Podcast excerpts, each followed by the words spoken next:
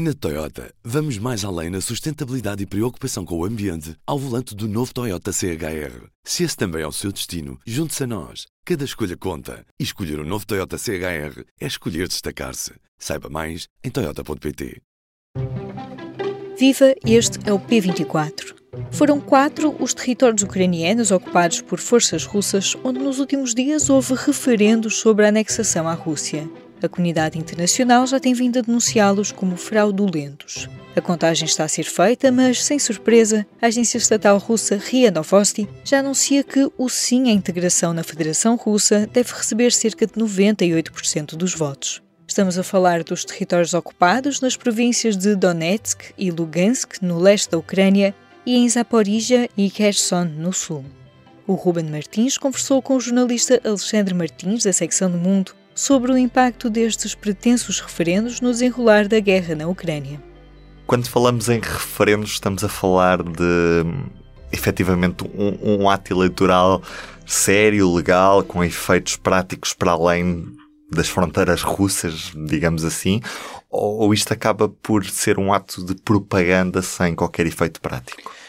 É ilegal, eh, não, não tem nenhuma legitimidade, mas não é apenas um ato de propaganda. Isto é, realizar referendos nestas condições, num país ocupado pela força ocupante, sem qualquer controlo e, e, sem a presença de observadores internacionais e já com a garantia de que quase nenhum país no mundo uh, irá reconhecer os resultados e validar estes resultados.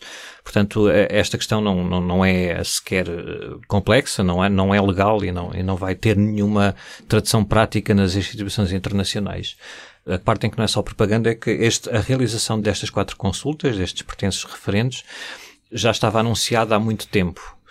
E, segundo vários analistas, foi anunciada agora, foi convocada em três dias, na semana passada, quase ao mesmo tempo em que o presidente russo anunciou a mobilização parcial de 300 mil reservistas para combaterem na Ucrânia, na sequência dos ganhos no terreno da Ucrânia nas últimas uhum. semanas, no último mês. A sensação é que, à medida que a Ucrânia foi reconquistando o seu próprio território à, à Rússia e revelando as fragilidades do exército russo, há aqui uma necessidade de o mais rapidamente possível marcar aquele território como Rússia. Portanto, desta, a realização destes referendos dá a aparência para a Rússia, para o consumo interno e para os seus aliados, poucos aliados, que estes territórios vão passar a ser eh, russos por vontade popular.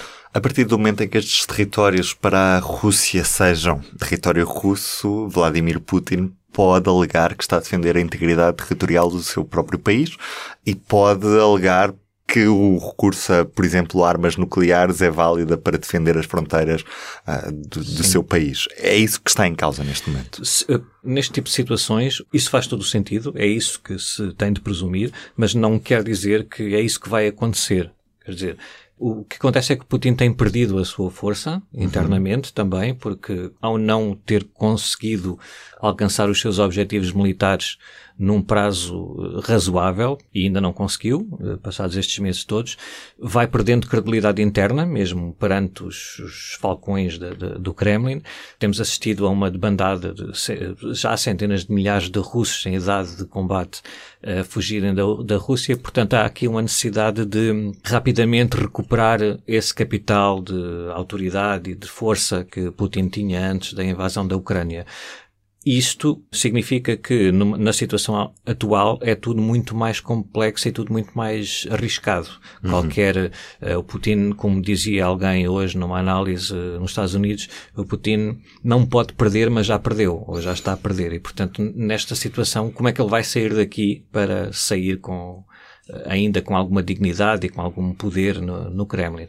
Obviamente que entra aqui em, na equação a possibilidade de uma solução mais forte e mais desesperada, neste caso, para derrotar a Ucrânia, para conseguir recuperar isso. E, portanto, tem de se admitir, como o próprio Putin já disse publicamente, o uso de armas nucleares táticas. Que... É Há alguma indicação de que, da parte da Casa Branca e do Pentágono especificamente, que o uso de armas nucleares é uma linha vermelha nesta guerra e que pode ser esse o, o fósforo que acende um confronto direto entre a Rússia e os Estados Unidos e os aliados, obviamente, dos Estados Unidos? Nós temos de ver estes sinais também pela encenação. estas coisas são transmitidas em privado entre os responsáveis de cada país, não é? Há sempre conversações, sempre uhum. uma linha de comunicação, mesmo nas situações mais tensas.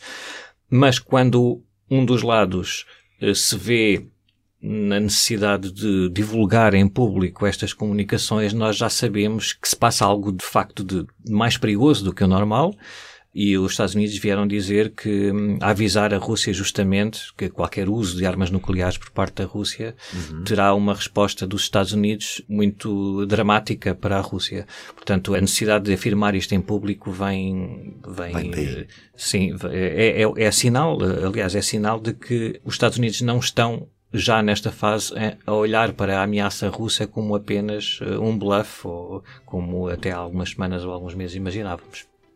Uma conversa com Alexandre Martins, conduzida pelo nosso Ruben Martins.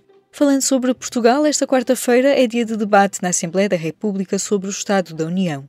O debate com a participação do Governo começa às três da tarde, havendo tempo também para falar sobre o relatório do escrutínio da atividade governamental. Durante a manhã, vários ministros são ouvidos nas comissões parlamentares, para acompanhar no público. E começa hoje em Aveiro o 5 Congresso da Ordem dos Psicólogos Portugueses. Uma das perguntas em cima da mesa é como podem os psicólogos ajudar no combate à pobreza. A Bárbara Wong, editora da secção Ímpar, conversou com Eldar Shafir, um dos autores do livro A Tirania da Escassez. Na parte da conversa que dá título a esta entrevista, Shafir comenta que há algo cômico quando nos preocupamos com o bife que uma pessoa pobre come, mas não com quem compra umas sapatilhas de 6 mil dólares. Uma entrevista para ler na edição impressa ou em público.pt. Este foi mais um P24. Eu sou a Aline Flor. Tenha um bom dia. O público fica no ouvido. Na Toyota, vamos mais além na sustentabilidade e preocupação com o ambiente ao volante do novo Toyota CHR. Se esse também é o seu destino, junte-se a nós. Cada escolha conta. E escolher o um novo Toyota CHR é escolher destacar-se. Saiba mais em Toyota.pt.